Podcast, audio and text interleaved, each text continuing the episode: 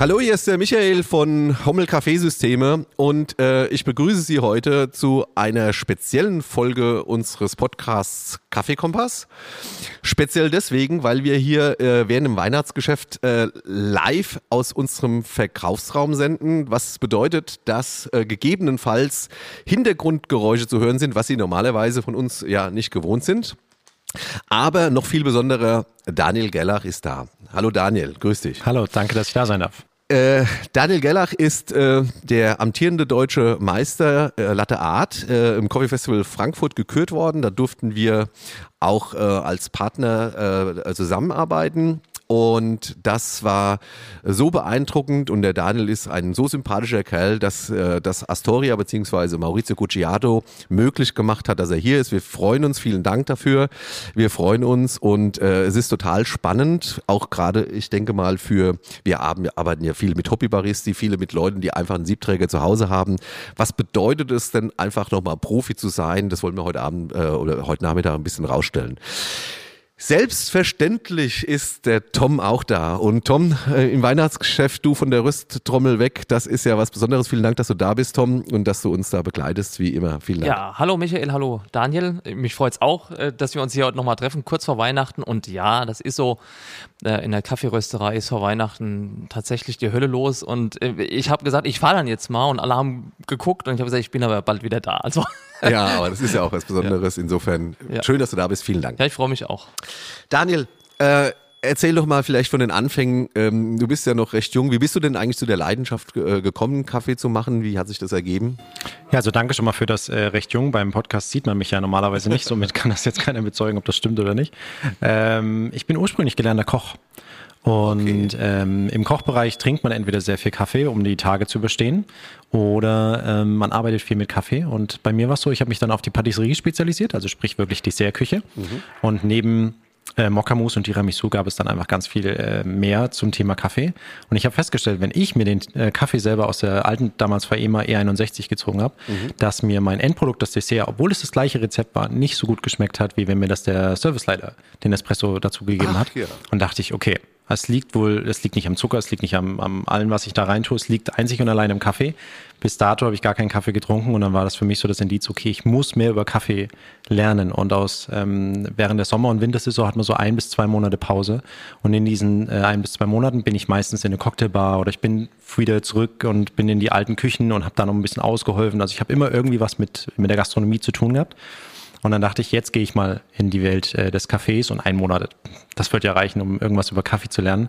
Okay. Und ja. aus äh, ein Monat äh, wurden jetzt 14 Jahre tatsächlich. 14 Jahre, ja, äh, erstaunlich. Aber natürlich optimale Voraussetzungen, weil ähm, äh, Rösten, Kaffee zubereiten hat ja sehr viele Analogien zum Kochen. Mhm. Ja, äh, du hast einen geschulten Gaumen, das heißt, äh, darüber brauchen wir nicht mehr reden.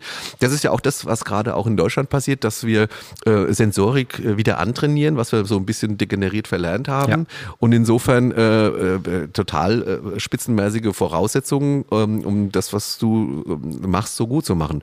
Wie lange machst du das jetzt eigentlich schon professionell?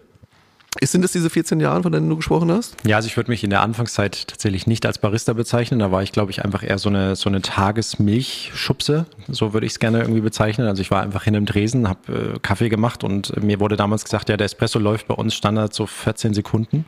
Ähm, okay, wenn man muss ja schnell gehen. Muss schnell gehen. Und äh, Milch aufschäumen war so, ja, es, es, muss ein bisschen blubbern und es muss irgendwie warm werden. Ja. Und äh, welche Reihenfolge war egal. Deswegen, ich glaube, als Barista würde ich mich da nicht bezeichnen.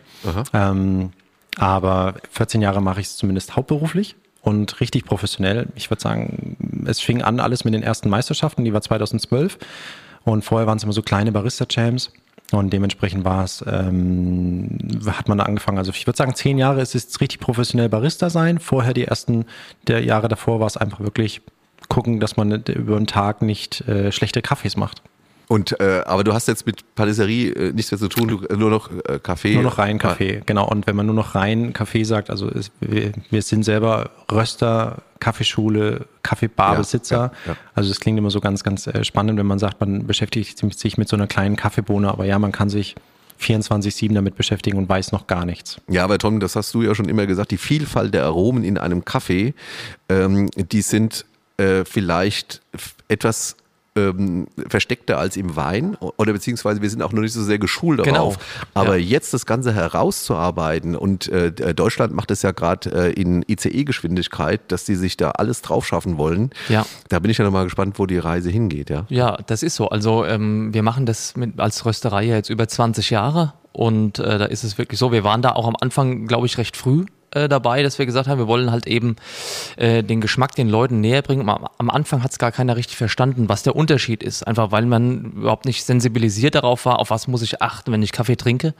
Und dann äh, hat sich es eben weiterentwickelt und jetzt seit geraumer Zeit haben wir ja eben noch einen neuen Aspekt dazu bekommen, die, den Third Wave äh, Kaffeeröstereien.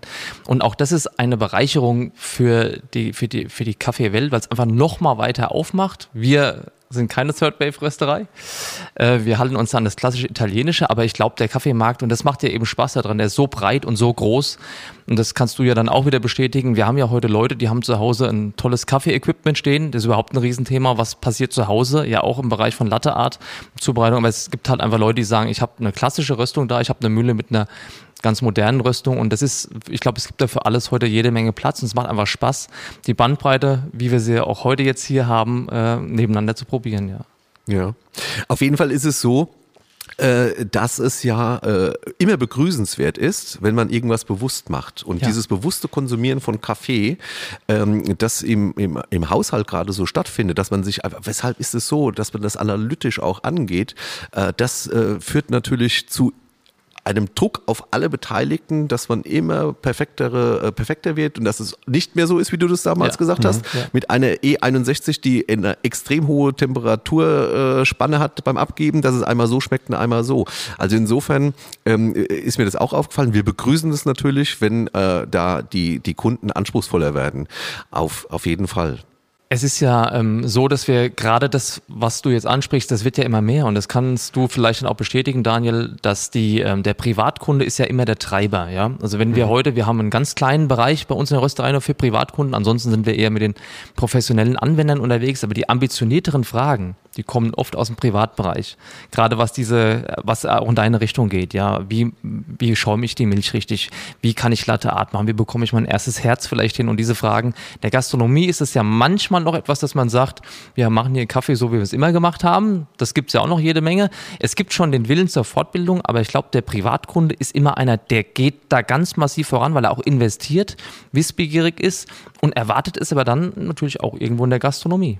Genau, also ich glaube, es wird für die Gastronomie immer schwerer, weil ähm, einfach sich die Menschen zu Hause viel mehr damit beschäftigen, also wie du gerade auch gesagt hast, und ähm, vor allem auch die Zeit vorhanden ist. Ja. Also wir, wir wissen selber, wie ähm, schnell ist die Gastronomie und wie ähm, auch wie viel Wechselpersonal haben wir da einfach auch. Und es wird einfach immer schwerer, Ja. diesen Standard zu erfüllen. Und jetzt hat jemand zum Beispiel sich eine Maschine gekauft im Wert von oder Kaffee-Equipment von 2000 Euro als ein Beispiel und ähm, hat einen Barista-Kurs gemacht Mhm. Ja. und jetzt zelebriert man seinen eigenen persönlichen perfekten Cappuccino. Und jetzt gehe ich in die Gastronomie und zwischen 3,30 Euro, was so ein Cappuccino im Durchschnitt wahrscheinlich kostet, 2,90, 3,30, je nachdem, wo ich bin, ja. dann habe ich natürlich eine Erwartungshaltung. Und die muss erfüllt werden. Und die meisten, also ich kenne es ja selber von mir, es wird immer schwerer, irgendwo Kaffee trinken zu gehen, ähm, weil man nur noch ausgewählt in die, ich sage jetzt mal Spezialitäten, Kaffeebars, Kaffeeröstereien reingeht, die sich wirklich damit ähm, auseinandersetzen und ähm, auch ihr Personal schulen. Ja, wobei mir da aufgefallen ist, dass teilweise auch vom Architekten ähm, ein gewisser Fokus auf Kaffee gelenkt wird, weil er gesagt hat, Kaffee ist ein tolles Thema, jeder weiß das, spricht jeder an, aber es wird halt dann doch nur halbherzig umgesetzt, indem ich eben keine Schulung habe, keine Wartung, Wasser ist mir egal und äh, wer welche Röster schenkt mir am meisten Tassen. Ähm, äh, das sind natürlich auch so Vorgehensweisen, die gerade in unserer Region noch stattfinden, aber ich glaube, auch die werden demnächst an die Wand gestellt, weil man nicht bereit ist, 3,30 Euro, das ist genauso aufrufen, ähm, für einen Kaffee auszugeben, der zu Hause besser schmeckt. Aber äh, ganz witzig, da wollte ich noch mal fragen, ob du ähm, auch der Meinung bist, wenn äh, ich diese deutsche Geschichte, was denn Espresso, der Maurizio steht mir gegenüber und äh, hat sich wahrscheinlich äh, kaputt gelacht, wie wir Anfang der 2000er hier in ähm, in Deutschland äh, Espresso konsumiert haben. Da waren die ja noch total stolz, dass sie eine Franke Bremer Maschine mhm. hatten, die dann ganz in drei Sekunden einen Espresso rausgezaubert hatte. Es war aber auch so, dass es ein Stück weit nicht unser Produkt war. Wir haben das ja nicht besonders gerne gemocht. Ähm, wir haben das getrunken, weil es zum guten Ton gehörte, nach dem Essen Espresso zu trinken, aber wir haben da keine Leidenschaft empfunden. Wir haben das irgendwie wie einen schlechten Schnaps so ein bisschen abgetan. Und ähm, das war auch noch lange so, weil wir äh, der, der Weg äh, in, zu Kaffeespezialitäten, der ging ja in Deutschland ganz bewusst über Café Olé in den 90er Jahren, äh, Latte Macchiato Anfang der 2000er. Und wie lange, ähm, wie lange hat es gedauert, bis wir uns dem Thema Espresso mal geöffnet hatten, dass es auch schmecken kann, dass es auch harmonisch ist und dass es nicht so ist, dass wir es lieber wieder von der Zunge kratzen würde.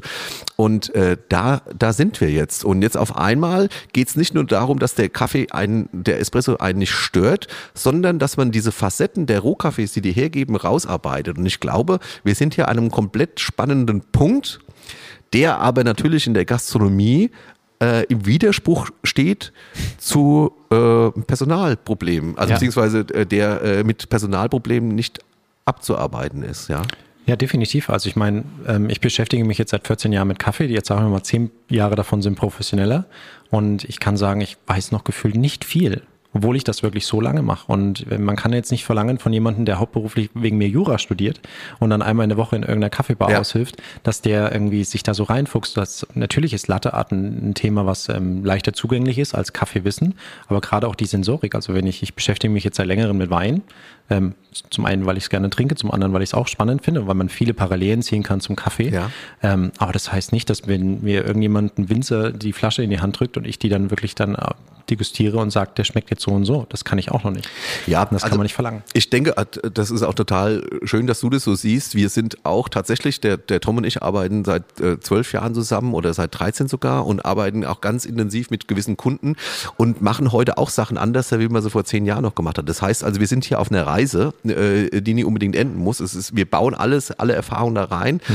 aber äh, das ist so, dass man einfach diese, diese, dieses Spektrum, das der Kaffee hergibt und das insgesamt auch jetzt mittlerweile mit den verschiedenen Rezepturen, die jetzt noch auf den Markt kommen, die wir vielleicht auch gar nicht umsetzen, Tom, jetzt. Wir brauchen jetzt da äh, keine Aromastoffe im Kaffee oder so irgendwas. Ja, Aber ja. dass das einfach eine Reise ist und äh, das, das ist total spannend. Und wie, wie gesagt, ich bin da echt immer kritisch, wenn der, wenn, wenn äh, Gastronomiebetriebe, die aufmachen wollen, gesagt bekommen haben vom Architekt, hier geht nur ein Siebträger, aber dann wird nur mit 450 Euro Kräfte gearbeitet, weil ähm, da muss schon auch mal investiert werden in Know-how, in Schulungen und und und. Und da bin ich ja. mal gespannt, wie das in Zukunft umzusetzen ist. Wobei allerdings im Gegensatz zu dieser VEMA E61 die Maschinen natürlich viel zuverlässiger sind und viel einfacher die Sachen abgeben. Also da äh, wird es dann den Aushilfen oder auch die Mühlen, wie präzise die mittlerweile sind, es wird denen dann schon etwas leichter gemacht, oder? Siehst ja, du das auch so? Also man merkt tatsächlich auch, dass ähm, Vollautomaten sich immer mehr und mehr zu einem Siebträger versuchen zu entwickeln, ja. sei es in der Qualität und auch in dem,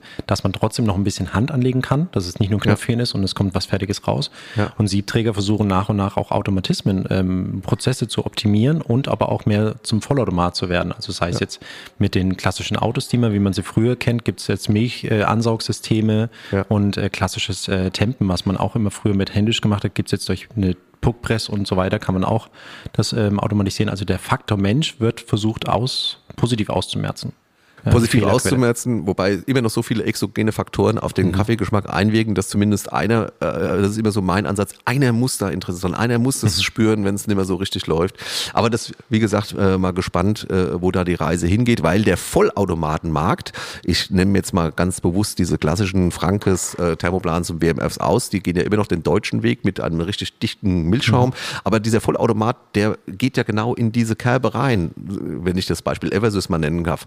Wie stark stark die sind, oh, weil sie sagen, okay, wir arbeiten genau mit dem Problem, dass hier kein Personal mehr da ist. Die prognostizieren ja eine Steigerung von 400 Prozent an den Flächen für Vollautomaten. Aber da bin ich mal gespannt und ich hoffe, dass es nicht so kommt. Ich hoffe, dass es, es ist was ganz anderes, wenn ein Produkt von einem Mensch für den Gast hergestellt wird, der nicht nur auf den Knopf drücken muss, egal wie automatisiert die sind, das macht einfach viel mehr Spaß und ich hoffe, dass wir das Personalproblem äh, demnächst wieder in den Griff bekommen und dass viel mehr Leute so ausgebildet sind wie du, die dann irgendwie äh, Betriebsleiter sind und das eben äh, äh, dann machen. Ja. Also Ja, ich glaube, wir sind alle irgendwie so ein Stück weit Botschafter, ob das jetzt ähm, Tom wie bei dir als Röster oder auch wie bei dir jetzt Michael als äh, Verkäufer. Wir sind äh, ein Stück weit alle Botschafter und äh, wir haben jetzt zum Beispiel auch hier eine Barista-Trainerin, die Alina, die steht jetzt auch hier mir gegenüber. Ähm, deswegen, ich glaube, so Kaffeeschulen gibt es ja auch viel, viel mehr als noch vor zehn Jahren. Ja, absolut. Also vor zehn Jahren, glaube ich, gab es fünf, äh, sechs große und dann, also von den ganz vielen kleinen hat man durch die Plattform gar nicht viel gehört. Und mittlerweile gibt es ja in jeder größeren Stadt mindestens zwei und viele Röster bieten das ja auch an, also Barista-Seminare.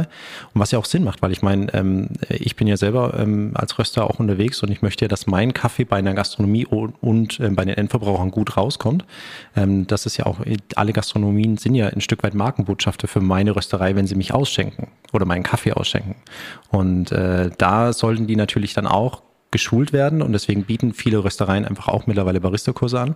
Und ich glaube, das große Thema ist einfach dieses gefährliche Halbwissen zu minimieren. Ja. Und ähm, dadurch, dass einfach ganz viele Endverbraucher, ähm, sprich dein Kundenkreis, sich ähm, so tolles Equipment, was du jetzt hier stehen hast, einfach auch mit nach Hause nehmen, beschäftigen die sich oftmals ja noch viel mehr als die Gastronomie selber. Und das macht es schwieriger. Ja, das macht schwieriger. Es ist aber im Endeffekt gar nicht so viel komplizierter, weil man muss das einfach nur ganzheitlich denken. Es nutzt nichts, wenn ich jetzt einen Teil rauspicke, dass ich jetzt äh, zwei Mitarbeiter auf den Barista-Kurs schicke, aber Wasser mir trotzdem egal ist oder Wasser ist mir nicht egal, aber dafür habe ich eine gebrauchte Maschine oder ich schwarze nicht. Also es ist einfach leicht machbar, aber man muss eben das ganze, äh, äh, die ganze Klaviatur spielen. Und gerade in dem Bereich automatisierte Maschinen, was du jetzt gerade gesagt hast, die es einmal einfacher machen, weil sie zehnfach PED äh, gesteuert sind und auch diese ganzen Temperaturstabilitäten einfach innehaben. Ähm, das gibt es halt und das ist auch heutzutage noch immer so. Speisekarte äh, hat äh, das Design 10.000 Euro gekostet und zum Schluss habe ich ein Budget für 3.200 Euro für Kaffeemaschine mit Mühle. Das geht, das geht dann halt nicht. Und insofern, dafür stehen wir, dass wir dann halt aber diese, dieses, das Wichtige, wo wird die Maschine hingestellt, äh, wie machen wir es mit dem Filter, wie äh, funktioniert es auch von den Arbeitsprozessen, dass wir da halt einfach früh mit eingebunden werden und dann kann man auch, das geht nicht nur um horrende Summen, sondern einfach die ganzheitliche Lösung des Problems des Gastronoms. Das ist so, das ist so unsere Arbeit, die wir täglich haben. Mhm. Ähm, dazu gehört natürlich auch äh, Latte Art. Das ist ja ganz logisch. Ja, jetzt ist es natürlich so. Äh, Latte Art ist das, was natürlich auf Instagram, jeder kann da irgendwas reinmachen, ähm, unabhängig, ich bin immer sehr interessiert dran, wie es dann auch schmeckt, aber nehmen wir jetzt nur mal Latte Art, sehen wir mittlerweile schon so, wenn, wenn einer auf Fokus auf Kaffee hat, dass man dann im Endeffekt seine Mitarbeiter äh, äh, dahin bringen sollte, dass zumindest irgendwie so ein kleines Motiv auf der Tasse ist. Das war ja, früher war es ja schon super, wenn es richtig eingeschenkt war und wenn sich der, die Milch mit dem Kaffee verbunden hat. Ähm, da bin ich der Meinung, dass hier gerade ganz extrem der Anspruch wächst, wächst durch diese Millionen Bilder auf Instagram, wie, wie das alles aussieht. Also die wenigsten sehen so aus wie deins, das du gerade gemacht hast, aber nichtsdestotrotz irgendwas Wiedererkennbares ähm, das ist, glaube ich, jetzt der, der, nächste Schritt, der schnell gegangen werden muss. Definitiv. Und ähm, auch da lässt sich ja immer schön sagen, also das, was man jetzt vorhin gegossen hat oder was ähm, auch nachher in dem äh, nachher gegossen wird, das schmeckt in der Regel ja nicht. Das muss man ja leider einfach auch so sagen, weil es einfach, äh, wenn man jetzt ähm, Latte Art als klassisches, klassisches nimmt, ähm, für Meisterschaften scheuen wir zum Beispiel viel, viel kälter. Das würde bei jedem klassischen Gastronomen zurückgehen. Also jeder Gast würde sich beschweren, weil es einfach zu kalt ist. Scheuen wir zu heiß, dann verwässert einfach unsere Milch. Also das muss man jetzt mal dazu sagen. Okay. Aber was ich ähm, spannend finde bei Latte Art, ist für jeden zugänglich. Das heißt, ähm, nehmen wir jetzt einfach den Landgasthof XY, der hat einfach eine Siebträgermaschine äh, und kann Milch aufschäumen, hat einen gut schmeckenden Kaffee, zum Beispiel von dir, Tom. Und dann ähm, geht es darum, das in die Tasse rüberzubringen. Und gieße ich dann natürlich ein Herz drauf, löse ich Emotionen aus und es äh, gibt wahrscheinlich auch einfach ein besseres Trinkgefühl, weil das Auge trinkt mit, als wenn ich jetzt einfach die Milch wie einfach lieblos draufkippe. So ist Deswegen es. ist Latte Art das, das erste Indiz dafür, beschäftige ich mich damit, wie du es jetzt auch gerade genannt hast. Und somit ist es für mich als ähm, sowohl jemand ist, der gerne essen geht, als auch einer, der gerne die Menschen schult in Latte Art, ist es eigentlich wirklich so ein Must-Have. Das müssen mittlerweile Gastronomien vorzeigen, dass man Latte Art fähig ist. Natürlich nicht auf diesem Meisterschaftsniveau, weil das ist einfach eine andere, eine andere Sparte. Und wenn ich jetzt irgendwo hingehe und gehe jetzt einfach gut essen, dann erwarte ich wenigstens einen gut schmeckenden Espresso. Das mhm. ist so das Letzte, was ja. ja oft der Gast immer mitnimmt. Und man redet immer wundervoll von dem Service, von den guten Weinen, von dem tollen Essen und von dem tollen Ambiente. Und dann ist das Letzte, was man oft mitnimmt, ein leider schlechter Espresso, weil ja. der Fokus klar nicht drauf liegt. Aber jetzt, wenn ich jetzt frühstücken gehe, dann ist das so der, ist der mit der größte Fokus neben dem Frühstück der Kaffee. Und da sollte meiner Meinung nach der Kaffee schmecken zum einen und die Trinktemperatur und vor allem auch Latte Art auf einem Cappuccino. Sei es jetzt, ob das mit Milch ist oder mit Alternativen, mit Hafermilch und so weiter. Das ja, muss sein. Es ist ja auch so, dass alle drei, wie wir jetzt hier sitzen, du bist jetzt äh, ein super Barista, wir stellen Kaffee her, der Michael macht die Maschinen. Alles dient ja auch irgendwo diesem Kaffeethema, wo wir uns immer weiterentwickeln müssen, wo wir nie zu Ende äh, irgendwie kommen, zu huldigen. Ja, wir wertschätzen den Kaffee. Und ich finde, das Thema Latte Art ist so der, der, die letzten paar Zentimeter des, der langen Reise des Kaffees, bis er dann beim Gast ist, um nochmal eine Wertschätzung da reinzubringen, zu zeigen, hier, es ist wirklich mit Liebe gemacht. Natürlich ist es so. Und das ist, glaube ich, jetzt, ja, auch schon sehr, sehr nah an meiner Praxis. Also wir besuchen unsere Kunden auch alle sehr regelmäßig, einfach um zu gucken, wenn da Baristas sind. Manchmal sind es Baristas, die sind total ausgebufft, die haben das im Griff. Es gibt aber auch, ich war jetzt die Woche mal äh, unterwegs und da hat sich auch ein Barista einfach mal an der Mühle dann verlaufen und hat den Weg nicht mehr zurückgefunden und dann dürfen wir dann irgendwo auch unsere Erfahrung einbringen nochmal. Aber es ist halt etwas, wo du sagst, es macht einfach Spaß, aber der Landgasthof, das will ich jetzt nochmal sagen, also das ist äh, auch mein Wunsch, dass das Latte artfähig ist. Dennoch zeigt meine Erfahrung, die ich da habe, ja, das ist, das ist erstmal handwerklich im besten Fall korrekt. Und Latte Art ist dann noch ein Weg zu gehen. Mhm. Äh, das liegt aber auch einfach daran, weil sie halt, ich glaube, bei den Baristi, die wir haben, die wirklich jeden Tag viele, ähm, und wir hatten es ja eben auch besprochen, viele hundert oder tausend Kaffees machen, weil sie eine tolle Lage haben. Da ist die, das Latte Art und wenn es auch ein einfacher, viel einfacher als deins ist, ist aber automatisiert, weil du machst so viel Kaffees am Tag, irgendwann machst du Latte Art, ja. Und die können das alle und es ist auch selbstverständlich, dass es passiert. Wenn du es aber in, in, so einer Abendgastronomie machst, und da ist das zu selten, glaube ich, als dass wir da äh, ja dauerhaft irgendwie so ein, so ein Thema hätten, auch wenn es ein einfaches Muster ist, aber vielleicht hast du ja nachher irgendwie noch so ein, so ein Hack, wo man sagen kann, so hast du einen Zugang dazu, äh, der einfacher ist als nur zu schäumen.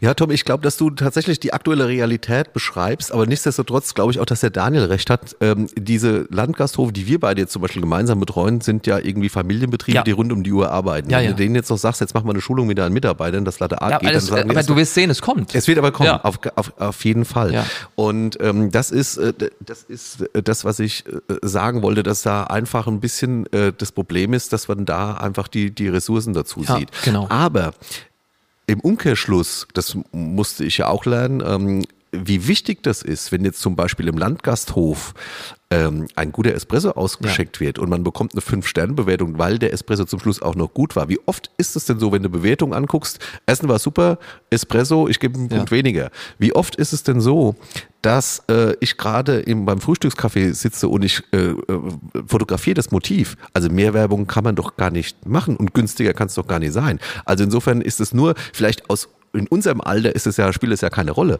Aber tatsächlich ist so ein, ein super äh, äh, Statement auf Instagram über meinen eigenen Laden ist ja Gold wert heutzutage. Insofern hat es auch noch eine Marketingwirkung. Ja. Definitiv. Und ich meine, wenn man jetzt das einfach mal sieht, ich bin jetzt in, nehmen wir mal Frankfurt als Beispiel an oder Aschaffenburg, wo wir jetzt gerade sind. Ähm, hier gibt es ja mit Sicherheit zig Cafés und, und wo ich auch frühstücken gehen kann oder wo ich jetzt einfach auch Kaffee trinken gehen kann. Und alle haben in der Regel ja oftmals einen Siebträger, Milch und Espresso. Ob das jetzt ähm, einer von dir ist, Tom, oder von, mhm. von jemand anderem, das ist ja. jetzt erstmal dann egal. Aber das heißt, alle haben die gleiche Grundvoraussetzung. Und dementsprechend ist das Einzige, wo man sich unterscheiden kann, in erster Linie unabhängig das von dem Geschmack, Latteart. Ja. Ja. ja, bin ich voll bei dir. Aber jetzt mal äh, noch mal ein bisschen zu dem, was du gerade gesagt hast. Das finde ich nämlich super spannend, dass äh, Latte Art als Sport oder als beziehungsweise als Beruf äh, nichts damit zu tun hat, was man eigentlich täglich umsetzen sollte. Das heißt also, mich interessiert zum Beispiel immens, wie viel du dafür trainieren musst. Ja.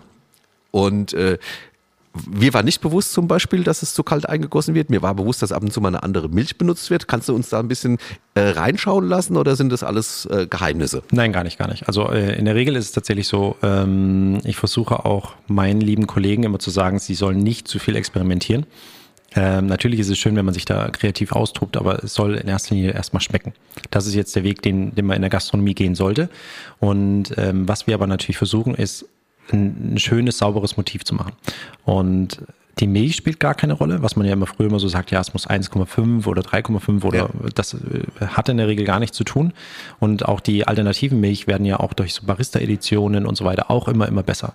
Und äh, deswegen, das macht schon leichter und auch zugänglicher, wenn man jetzt auch sagt, man trinkt keine Milch, es schmeckt einem einfach nicht oder aus ähm, ja, anderen Gründen.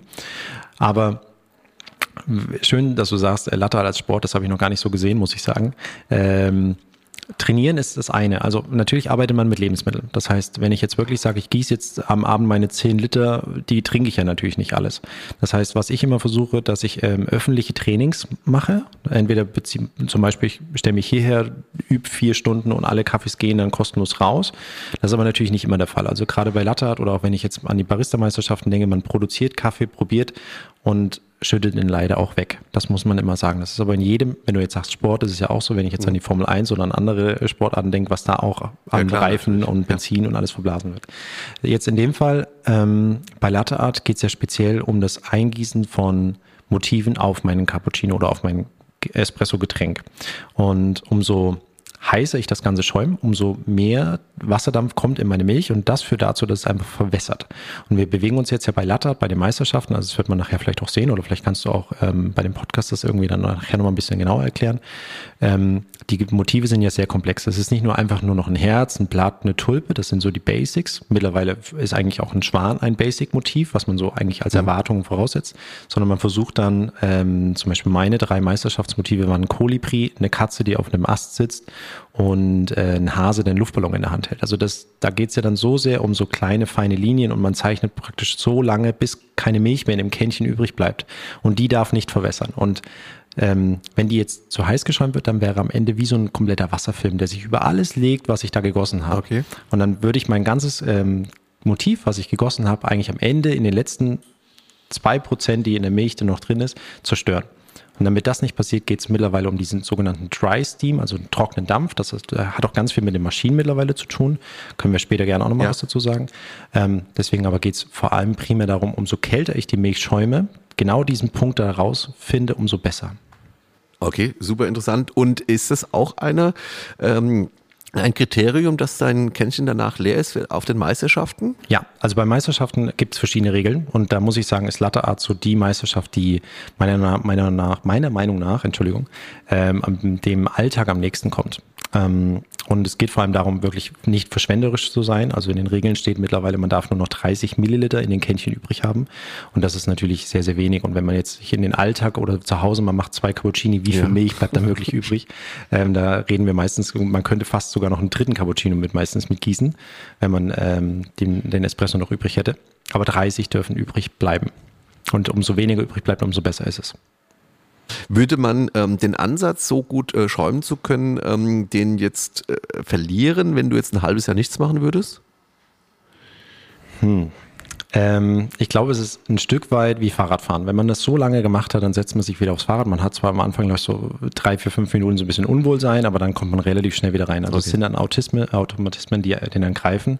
Ähm, bei mir muss ich dazu sagen, ich arbeite ja auch noch in einer Kaffeebar neben der Schulungen. Also Nehmen wir mal ah, als okay. Beispiel mein Kollege, der Christian, ähm, Christian Ulrich, der ist primär für die Kaffeeschule zuständig. Das heißt, er gießt natürlich auch während der Kaffeeschule, er macht auch ein paar Getränke, aber nie in der äh, in der Fülle, wie ich jetzt zum Beispiel, wenn ich acht Stunden lang an der Siebträgermaschine stehe.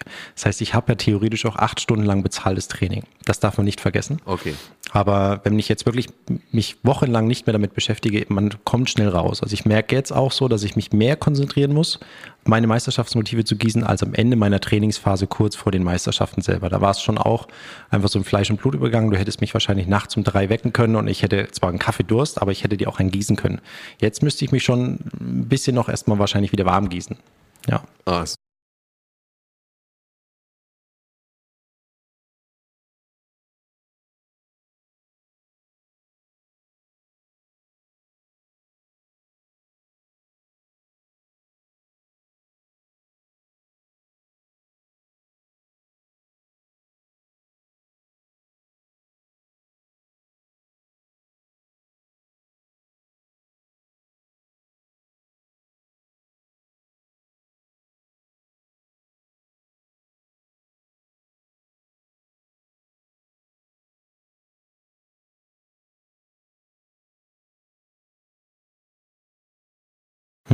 bei Latte Art muss ich sagen, ist es zu 60 Prozent schon primär auf den Motiven. Deswegen ist es ja auch die Disziplin Latte Art, aber es, ähm, die restlichen Prozente verteilen sich an äh, meine Performance. Also wie bin ich als Gastgeber, wie gut erkläre okay. ich auch das, was ich da tue. Mhm.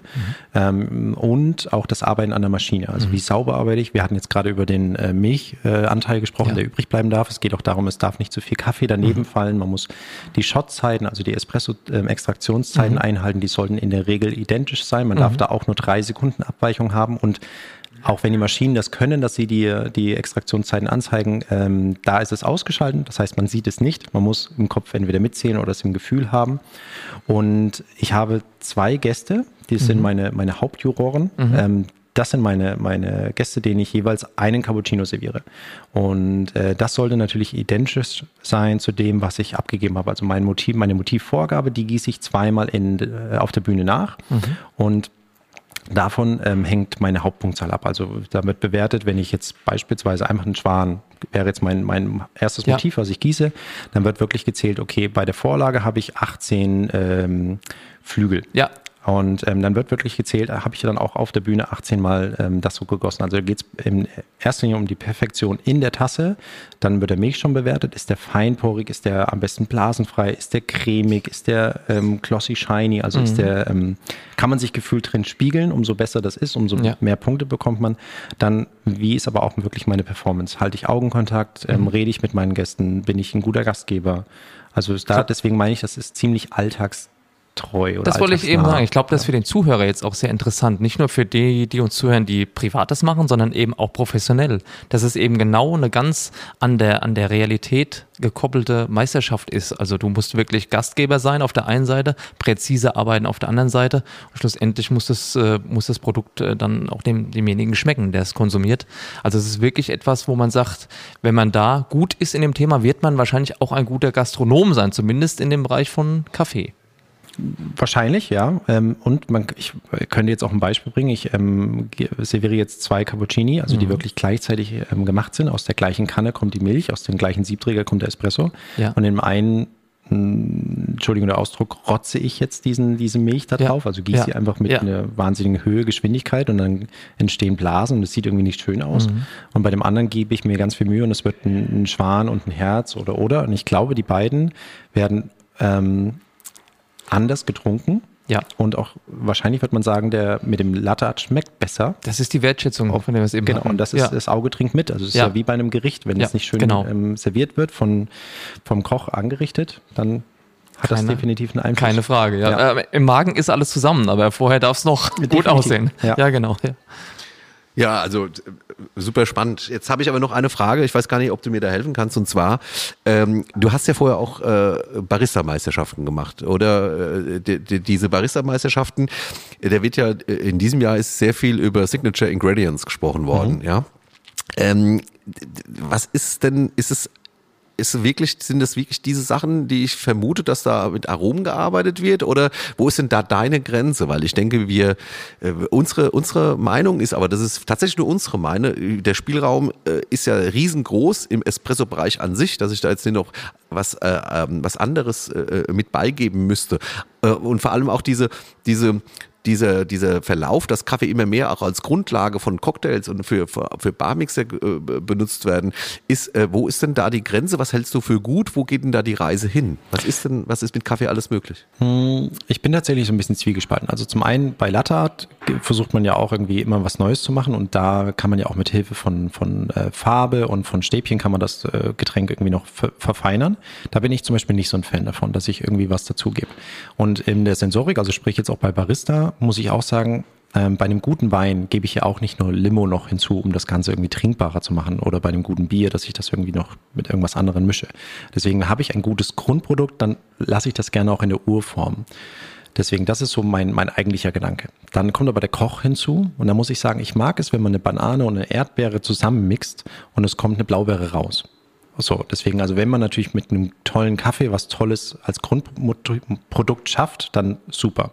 Und ich mag es, äh, wenn man vor allem Espressi oder, oder Kaffeekreation hat, wo ich das Gefühl habe, okay, ich weiß nicht ganz, was, was mein Gaumen mir da sagen will. Also ich hatte mal ein paar solche Kaffeeerlebnisse, dass ich ähm, die Aromenbeschreibung mir durchgelesen habe und da dachte ich, okay, in meinem Mund passiert gerade so viel, das ist so komplex, dass ich überfordert bin, das irgendwie in der, äh, zu schmecken, diese einzelnen Aromen. Aber jetzt speziell bei, bei den Barista-Meisterschaften ähm, ich meine, die, die Rohkaffees werden immer komplexer. Der Röster durch die, durch die Technik, äh, man versucht immer mehr noch rauszuholen. Ähm, und die Farmer, Aufbereitung, ne? Genau, durch die Aufbereitung, ja. durch, die, durch die Röstprozesse. Die Farmer versuchen da auch noch ganz viel ähm, durch, ähm, durch zum Beispiel anaerob fermentiertes, also ja. ohne Sauerstoff, ähm, da noch mehr aus den, auf den, aus den Kaffeebohnen rauszuholen. Und ähm, es ist dann irgendwie schade, wenn das dann entweder die Maschine nicht mehr rüberbringen kann, weil einfach die Temperaturstabilität nicht erreicht ist, oder auch der Barista, wie jetzt, sei es der Landgasthof XY, obwohl ich den jetzt gar nicht so als Negativbeispiel nehmen möchte. Nein, das war aber, ähm, aber da einfach dann auch das Know-how nicht da ist, um vielleicht so komplexe Kaffees auch ähm, in die Tasse rüberzubringen. Und zurück zu deiner Frage, wenn es ein guter Kaffee ist, muss ich eigentlich nichts hinzugeben. Ja, das ist so wie wenn ich eigentlich einen guten Espresso ganz ähm, einfach ausgedrückt, ich bekomme jetzt einen guten Espresso, warum gebe ich Zucker hinzu? Entweder weil ich schon immer so trinke, dann ist halt der mhm. Mensch wieder das Gewohnheitstier, das Positive, oder ähm, weil er mir nicht schmeckt. Ja, ja gut, es gibt ja auch viele äh, Aromakriterien, die komplett subjektiv wahrgenommen werden, mhm. ne? wo einer ein bisschen empfindlicher auf Bitterkeit reagiert und so. Also insofern äh, denke ich auch, wir sind noch nie, nicht am, am, am Ende der äh, Aromavielfalt angelangt, die der Kaffee an sich schon hergibt. Das ist ja. aus meiner Sicht auch nicht notwendig ist, Schokolade drüber zu gießen oder so. Aber das ist auch nur unsere Meinung. Ich fand es nur ganz interessant, dass sie immer ganz viele Sachen noch dabei hatten. Und es muss natürlich auch immer weitergehen. Es, es wird auch im Endeffekt so ein bisschen gesteuert, dass es eine große Entwicklung ist und immer weitergeht. Und da muss man auch schon äh, sich selber aussuchen, was ist was für mich und was ist eben nichts für mich. Und da ähm, gilt bei mir immer noch, äh, dass ich das selber auch erfahren muss und mir das muss mir äh, eben schmecken ja. Also das ist auch das so der der Ansatz mit äh, mit mit unseren Kunden die jetzt zum Beispiel von mir angeleitet werden die ersten Espressi herzustellen. Äh, wenn ich noch nie vorher einen Espresso getrunken habe dann arbeite ich vielleicht anders da den den Espresso aus wie wenn ich eben schon bereit bin äh, 400 Aromen äh, zu selektieren was jetzt nicht geht, aber ja. äh, man kann von großen Sachen erschlagen werden. Das ist mit Wein ganz genauso. Und da muss man halt einfach gucken, äh, wenn die Reise immer authentisch ist, was schmeckt denn mir und so, dann gibt es äh, äh, äh trotzdem Millionen von Variationen und es wird nie langweilig.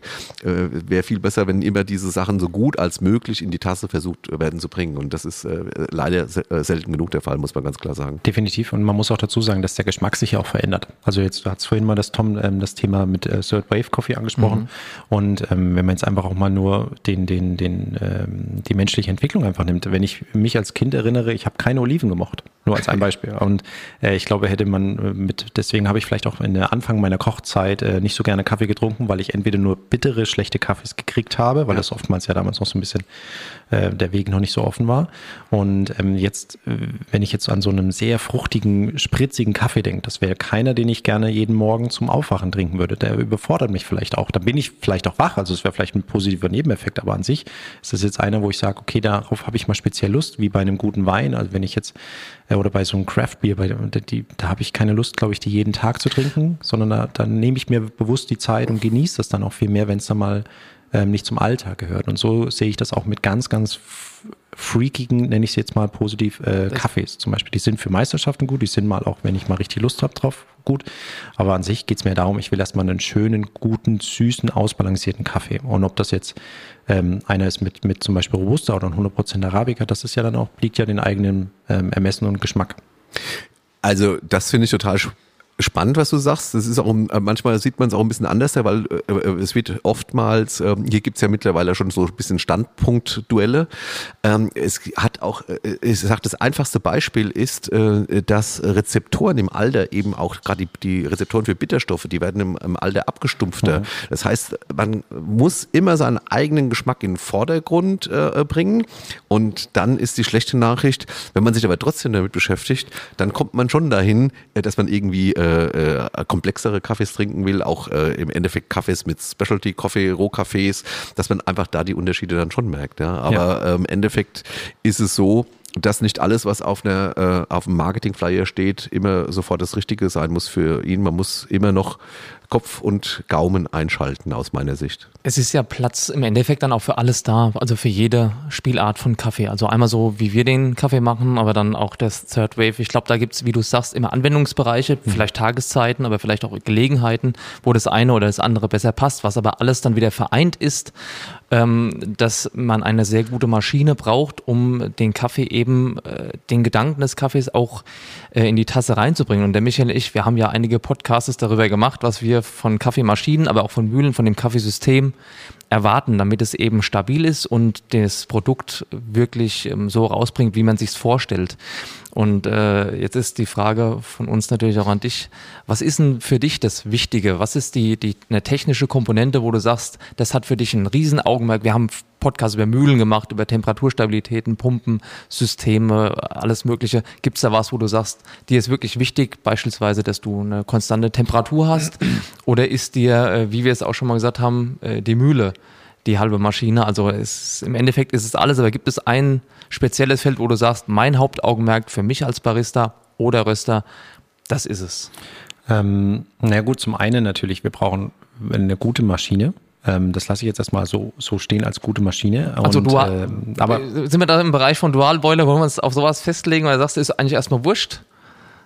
Ähm, tatsächlich würde ich erstmal sagen, es ist egal, mhm. weil ähm, für mich ist schon auch die Mühle mit äh, entscheidend. Aber ähm, es bringt ja auch nichts, wenn ich jetzt äh, keinen guten Kaffee habe. Also deswegen ja. für mich in erster Linie ist es natürlich wichtig, ich brauche guten Kaffee. Mhm. Weil wenn ich, ich kann aus einem aus einer Mühle und aus, einer, aus einem guten, aus, also aus, aus gutem Equipment, ja. kann ich nichts Gutes rausholen, wenn ich nichts Gutes hineingebe. Ja. Das heißt, ähm, als primär würde ich sagen, man braucht erstmal einen guten Kaffee. So, ob wie man das gut jetzt definiert, das sei jetzt erstmal persönlich eingestellt. Jeder für sich, ja. Aber so, gehen wir jetzt auf das speziellere Thema äh, Maschine ein, weil dafür mhm. sind wir auch ein Stück weit ja hier. Ja. Ähm, einer meiner besten Espressi war aus einem Eingreiser.